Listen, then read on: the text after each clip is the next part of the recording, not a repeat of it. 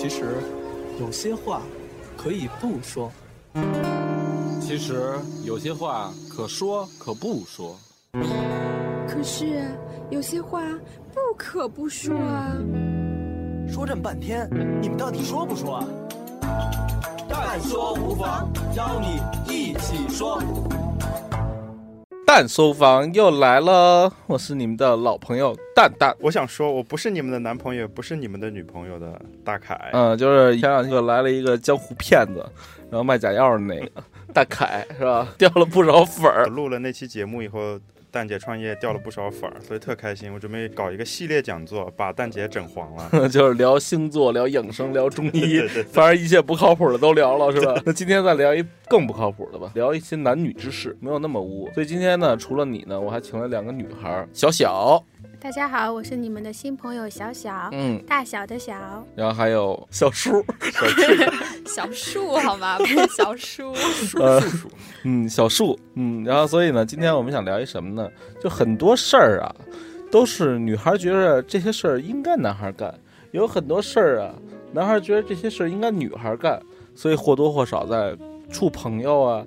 在谈恋爱，在结婚后啊，都会或多或少因为这些东西产生分歧，以致最后走向了分手和离婚的这条不归路上。剖其原因到底是为何呢？请反方和正方答辩一下，是吧？谁是反方？嗯，咱们是反方吧。是吧？咱先说最浅显的一个点，很多女孩现在觉着单着比双着好，为什么呀？我最近刚看新闻哈，就是说再过十多年，就百分之二十、百分之三十的男生是没对象的。嗯，因为现在男生是急剧的增多，嗯，就是出生率也是这样的。嗯，但女孩呢越来越少，再过二三十年呢，好多男生就没对象，就几个人抢一个女孩。嗯，就资源这么稀缺，这现在这女孩还不找对象？对，会啊，对吗？因为现在这个社会，男生比女生的人数多很多。对，那找不到女生的，那就去找男生吧，对吧？也有一种啊，是什么呀？你没发现现在女孩的成熟速度要比男孩快？对，比如说同样都是大学毕业，像小小，可能她的人脉圈子呀。他学的东西、接触到的知识，对，要比同龄的男孩要多。现在男孩还在们宿舍撸啊撸呢，小小已经开始快接触到投资人这个层面了，所以其实这一下信息就不对等了，没有共同语言话题了，导致什么呢？像小小这种女孩都被大叔给诱骗走了。为什么单着呢？首先觉得单着会遇见更好的。嗯，现在所看到的男生吧，就是没有感觉太自恋的话，就会感觉哦还配不上我，就是可能有点自恋的男女生会这么想。你本来应该还在学校读书，但你已经出来工作了，嗯，你每天都接触各种各样的，有各种年龄层次的，那你为什么选不到合适的呢？就是因为选择余地太大。对，反而选择余地大是你单着的原因吗？嗯，对，而且女生她都会想找那种。你看起来就会有眼睛里就会流露出流露出一种仰望，一种你感觉看着他，你就会就是你要崇拜他。对对对，但是你现在还没有遇到那样的人吗？那你描述一下你心里那样的人是什么样的？首先颜值要高，可能这是大部分女生都会喜欢的吧。颜值高，然后其次呢，可以分两种，要不然你就是那种小鲜肉，很鲜，没有什么特别多的钱，小鲜肉；要么你就是那种事业型，做的很有魅力，钻石王老五。呃，也不是钻石王老五，可以解决你。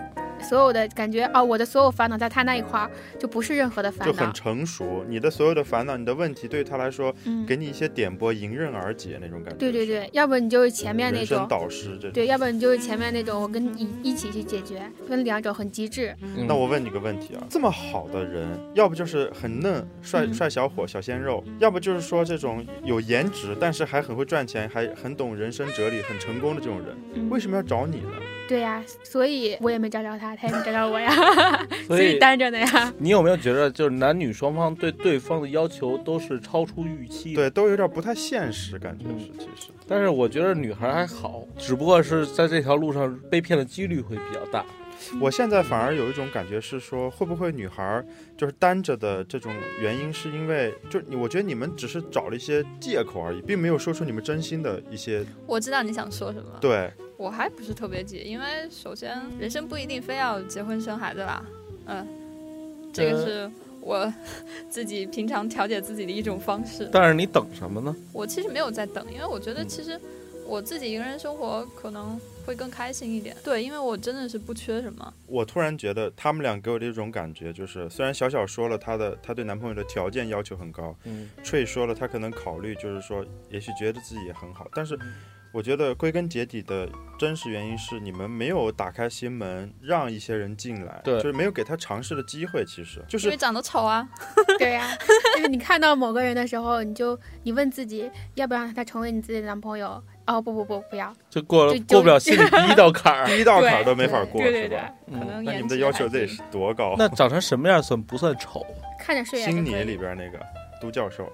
也没有那么高要求啊，呃，我觉得长相一方面，然后如果长相达不到标准的话，其实可以其他方面去填补，比方说你这个人非常有人格魅力。或者是非常有深度啊，或者什么的。但你连第一次都，你连心门都不愿意为他打开，你怎么能看得到这个人的？就是他的意思是，这个人很丑，你都不愿意跟他说第一句话，你怎么知道他有深度？对啊，这这是一男人是一本书，你都不翻开第一页，你不看目录，你怎么看里边？如果这个人的长相真的说不过去的话，不管他再有人格魅力，什么都无法去填补那个空隙的话，都会当朋友。对，所以现在还是一个靠脸活着的时代。但是脸是第一块敲门砖，虽然只占百分之三十的权重，但是。这是从零到一的第一步，百分之百的决定性。对，咱已经过了第一步。我觉得还有很多的男权主义者和女权主义者会因为直男和直女癌发生各种擦枪走火的事儿。还有一种啊，一直没有单着的，是因为心里面还给别人留着位置。可能我还就喜欢着某一个男生，有期待。对对对，像我这个年龄虽然还小嘛，就是九五吧，谈恋爱不用追求的那个物质有多好，不用追求要冲着结婚的目的，嗯，所以你可以随便去，不是随便啊，就是你可以稍微找一些快乐为目的的谈恋爱，嗯，可是虽然这么想着，但是还是没有找到，就是比如说你某以前喜欢过某个男生，你下次再找男朋友的时候，你就要想啊，他要比那个男生还好一点，或者是差不多那个拿他当标准了。对对对，拿那个当标准了以后，还有一种是我现在要减肥，等一个月以后呢，我要给我暗恋的那个男生表白，就心里面还留着那个位置。虽然到一个月以后呢，你没有跟那个男生表白，但他还在你心中，因为有人了，就没有去单着。但是你知道，我举一个最现实的这个例子啊，嗯，我一表姐以前长得呀也挺好看，然后也留过洋，然后工作也不错，对，这条件很好的大龄剩女，就是看谁呀都不满意，对。就熬到现在三十多了，而且你会发现，随着像小小这个年龄的时候，他可能是条件会宽泛一些，对对对对，不不要求有车有房，对。有钱，但是后来随着你年龄越来越大，你的这个要求就剩下必须得满足物质基础的情况下，还能怎样怎样的？你反而成了一个凑合了。就我我，因为我现在认识一些就是八五八六的一些女性朋友，她们就是这样的，条件其实真的不差，工资一个月也也有那么多，然后职位也有那么高，长相也很不错，而且还很有风韵那种。但是 风韵你家从哪看出来的？就是一个人还是很有还是很有深度的啊，但是。深度你又怎么知道的？他就已经到了一种很着急的。你像 Tree，他其实也不算大，嗯。但是他已经开始觉得已经有一种，但是再过个一再过一届世界杯就开始着急了。对，就他就会他就会他的这种标准会慢慢的随着年龄和时间的增加而减小。嗯，然后他可能反而会有些后悔，说哎呀，我错过了一些机会。所以你会有焦虑？偶尔会有一点点，但是我会马上调整过来。哎，你们俩是不是还有一种原因就是宁缺毋滥？宁缺毋滥。我觉得 Tree 应该也是有这种。男大部分人都会愿意宁缺毋滥。不不，男孩。对于妹子的想法是宁滥勿缺，对对，我也认识一些那个宁滥勿缺的妹子嘛。她觉得那个男朋友就要多年轻的时候多聊几个，然后聊完几个呢，才知道自己是喜欢哪种类型的。也有一一种类型的姑娘，嗯对，所以你会发现他的爱情都不对等，而且爱情观会有问题。问题出在哪儿呢？就是这时候第二步了。很多女孩觉着某些事儿就应该男孩来做，比如说上下班接送，比如说我要请女孩吃饭，比如说我这个结了婚房产证啊写上我的名儿，会吧？会。节日要送礼呀，一些纪念日你必须记得呀。而且假设说啊，小小的未来一男朋友在二月十四号这天。没给他买这个节日礼物，他周围的朋友会说：“小小，你男朋友怎么这样啊？怎么着的？”会动摇你自己的心智。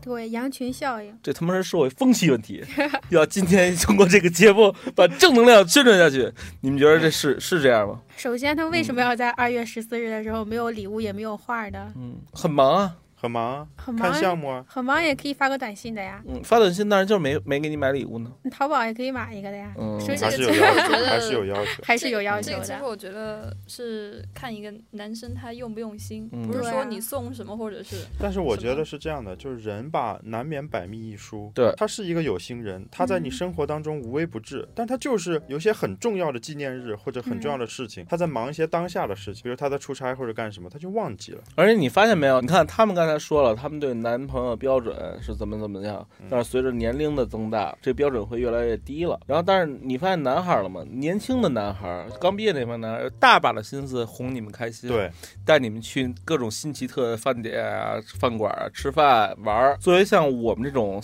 过了三十，每天在创业的这帮人，就没有那么多精力我我我我每天自己吃饭都不知道几点呢，我还给你发信息。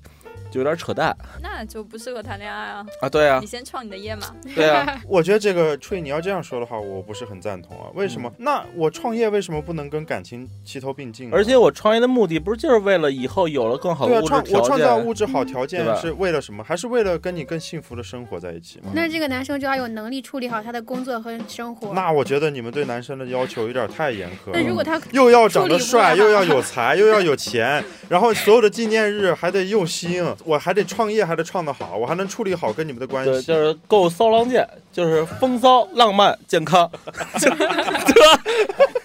做不到啊，臣妾做不到啊。有那么多优秀男生可以做到的呀，做不到，正好我们就可以选那些做到的人嘛。但但真的，小小你平心而论啊，现在真的有功夫就花大把精力，百分之百对你付出泡你的那些男孩，是不是都是事业上往往没有？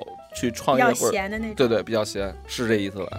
这倒是。嗯，哎，我说一下我的一个，就是我作为一个男性视角的一个想法。我在刚开始追女孩的时候，比如说你在读大学的时候，爱情就是感情这个东西对你来说非常重要，它是你生活中很大一部分的东西，所以我会花很多的时间和精力。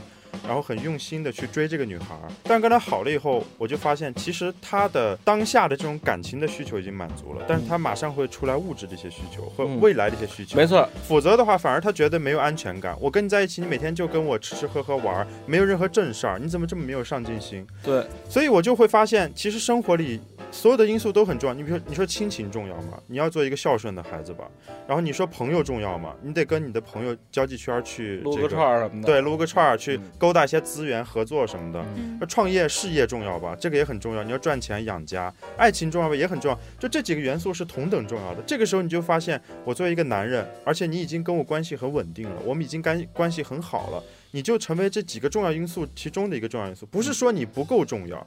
但是我肯定要分些精力去做其他的事情，但这个时候女生就觉得我操你变了，没有以前对我好了。对你以前你妈你都忘了，嗯，你什么朋友你都三五年不联系了，对，天天就是哄我带我玩，给我买衣服什么的，现在冷落我了。你要加班，你不能来接我这种事情，没错。哎，你你回来以后累了，我你不能给我洗衣服这种事情，洗内裤，哎，我就接受不了。嗯，但是如果你又回到原来是每天缠着他跟他好。他又会说你，他别的男孩都有事业心，挣的多少多少多少钱，对，换了什么什么样的车，对，就跟小小似的。你看别的男人就能啊，又又买车又买房，事业又好，朋友又好，而且对我还很很用心。操，两个怨妇啊！对啊，你怎怎么你就做不到呢？你们说的这些都都感觉要哭了啦，真的。但是发生在我们身边的大部分的现状，对，这我刚才讲的这是男性视角，就是我以我的经历和我周边朋友的经历，你看我跟蛋蛋就是有这种共同的这种感受嘛。那你你们作为女孩来说，怎么看待我们这种想法和对，或者你们做出这种标准不一的时候是怎么想的呢？是如果是我来理解的话，我觉得可能可能是男生是比较理性，女生就比较感性。嗯，就是女生会想的非常多，因为女生一天要说很多字，很细腻。对。但是男生一天只需要说那么几句话就 OK 了。嗯，那得分职业，像我们这种说的比你多。我说大部分嘛，因为之前有看过一个 TED 的讲座，嗯，就是线上讲座，他就是说女性跟男性一天所要说多少字儿，比方说男男性好像是要说满三千字，但是女性可能就要三四倍。嗯，所以。从物种啊不不是物种，就是从性别上来说，男生是偏理性，女性是偏感性，所以女性想的会比较多。嗯，但是你们到底想要什么？对，到底想要什么呢？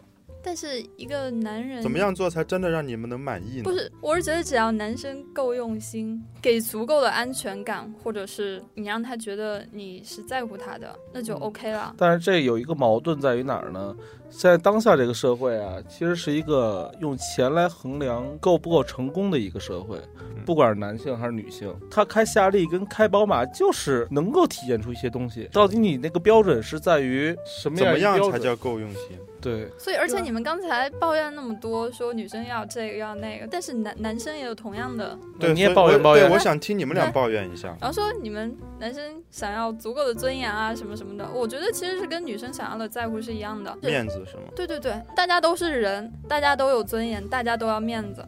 那为什么我们出去之后就要牺牲掉自己，去给你们足够的尊严？但是现在往往已经不是五年前或十年前那个样子，现在都是女孩在外边跟女汉子似的，野蛮女友，说什么就是什么，然后当众甩脸子，然后你不去追出去哄，然后还还麻烦了，这事儿就从小事变大事儿了。所以我觉得你你刚才说什么女女生生气了，然后你出去要哄，我觉得就我们刚才说这些所有的抱怨点，可以解释为是一种软性的传统啊。比方说一些东西自然而然或者不自然而然的，最后就形成了这样的风俗或者是习惯。再懂事的女孩也架不住几个不懂号事的闺蜜，对，哦，真是你觉得呢？三个女人一台戏啊！真的，比如说你小小你想的再好，边上有两闺蜜，跟你嘀咕一下，或者跟你比较一下，你立马的防线就就没了。一般几个女孩好像在一起就是比较炫耀，就炫耀。比如说我老公今天要带我去哪儿吃了，给我买一什么，对，然后呢少钱？我老公在家给我洗什么内裤，帮我洗袜子什么的，还给我做按摩。对，所以嗯这个是非常危险的一个事情对，因为我觉得嗯女孩可能说像你们俩刚才讲的懂事儿的女孩，或者说她能感受到你的心意也 OK，这个我是认同的。嗯，但是你怎么感受呢？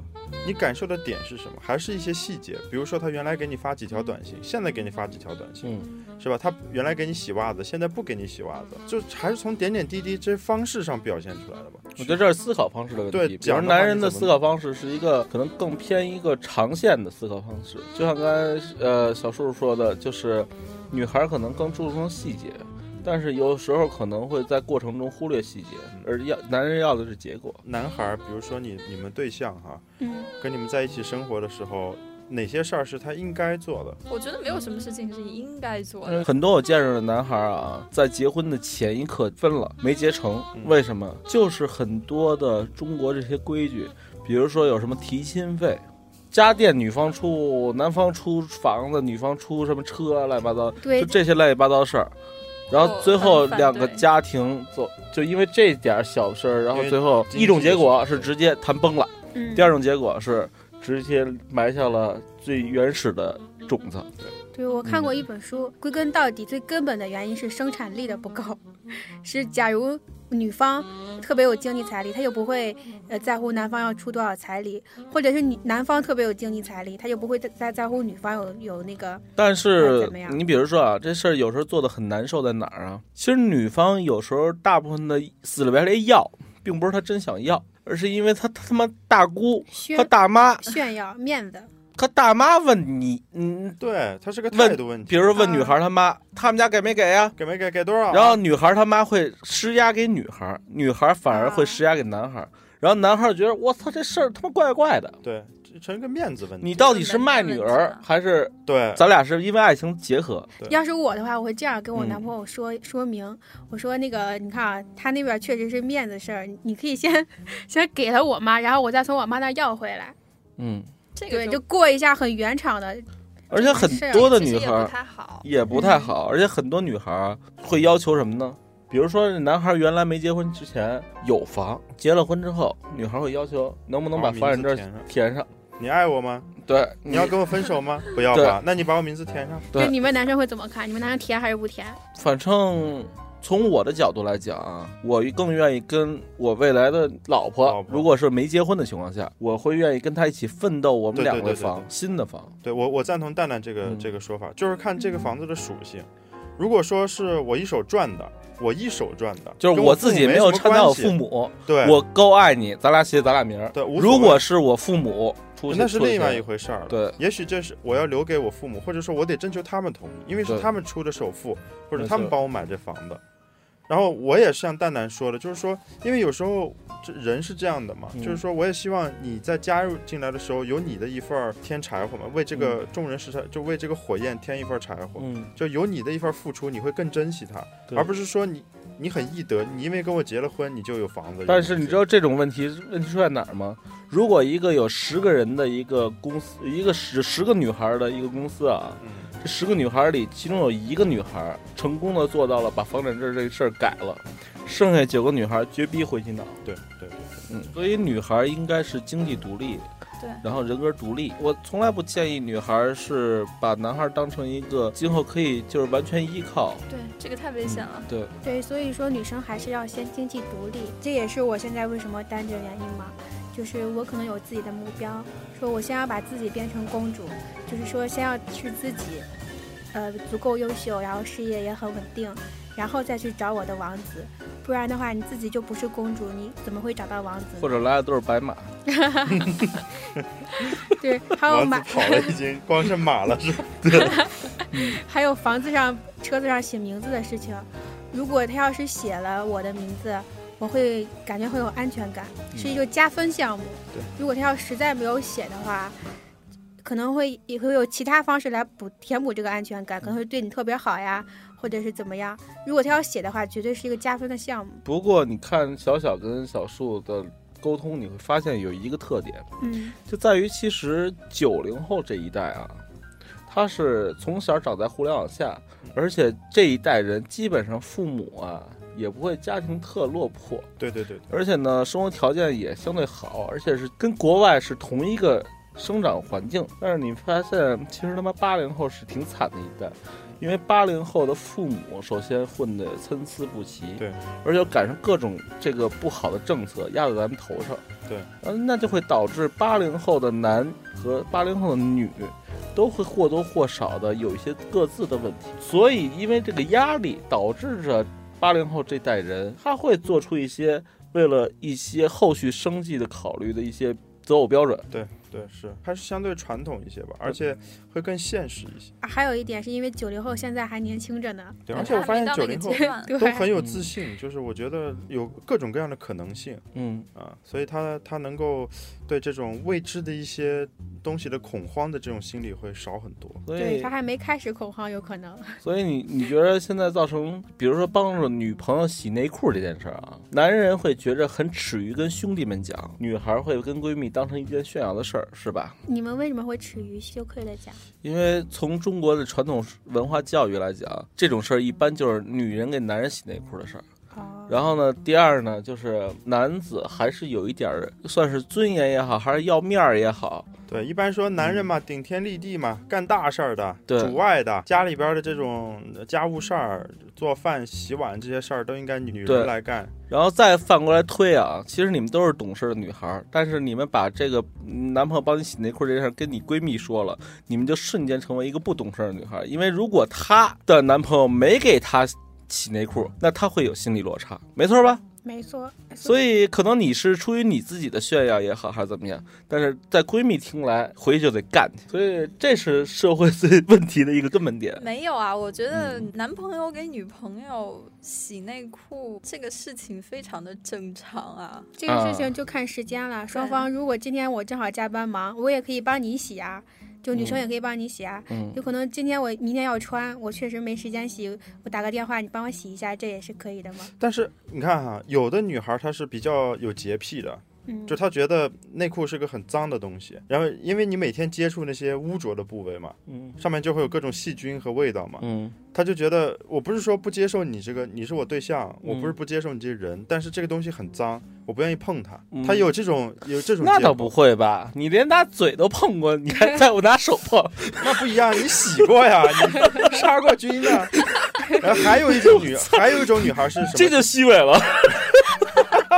好装啊！还有一种女孩是，就是说她对自己就觉得比较害羞，就是哎呀不要不要那种，就是一般就是那个上啪啪啪的时候都要关着灯那种，嗯不能看。你知道一个男孩跟女孩关系再进一步是什么吗？嗯，可以当着对方放屁。哎，对我觉得这个自己很重要想这个问题对对，这个很重要。嗯，但是就是我刚才说那个，就是说，如果说这个女孩她是这种比较害羞的，她不愿意自己这种私密的部位的这种内衣嗯被他对象碰，不是说他不接受给他洗这件事儿，而是他觉得很害羞。这呃，我从小到大一直都洗，我爸妈我都不让他给我洗。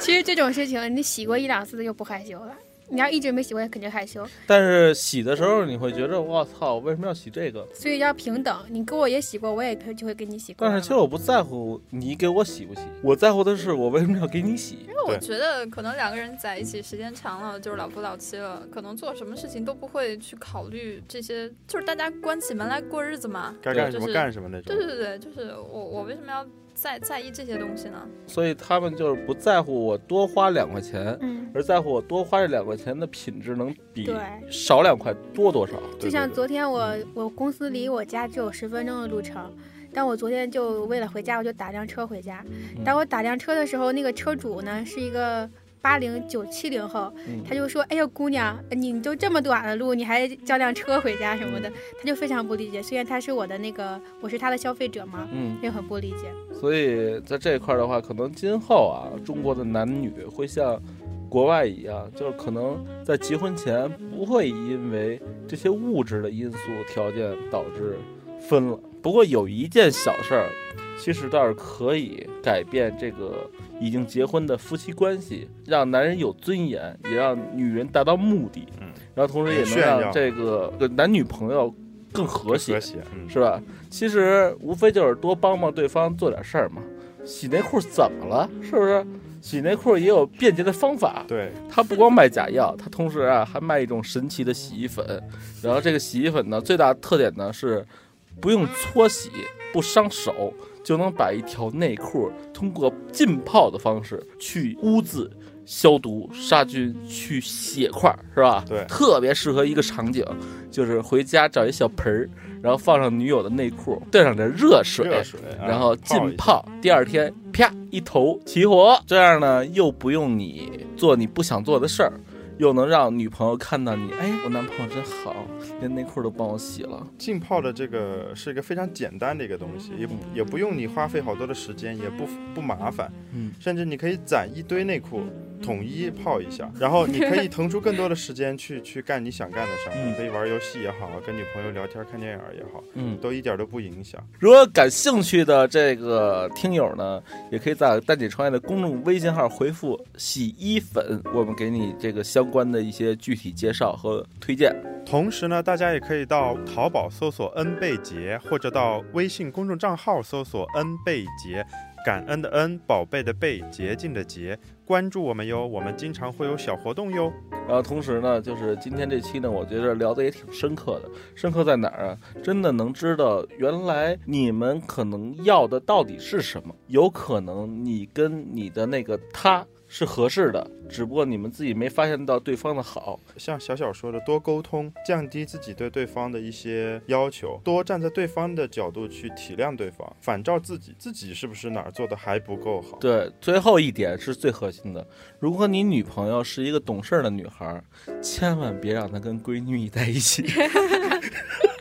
是别跟不懂事儿的闺闺蜜蜜在一起。希望我们这期能够共建和谐社会。大家觉得我说的太对了，那你就给把这个节目推广给你的另一半听。你不好说的话，我已经在节目里说了，对是吧？促进相互理解，促进社会和谐，对啊，符合这个政府八荣八耻的这个腔调。嗯，八荣八耻，好吧。那今天就这样，拜拜喽。再见。拜拜再见。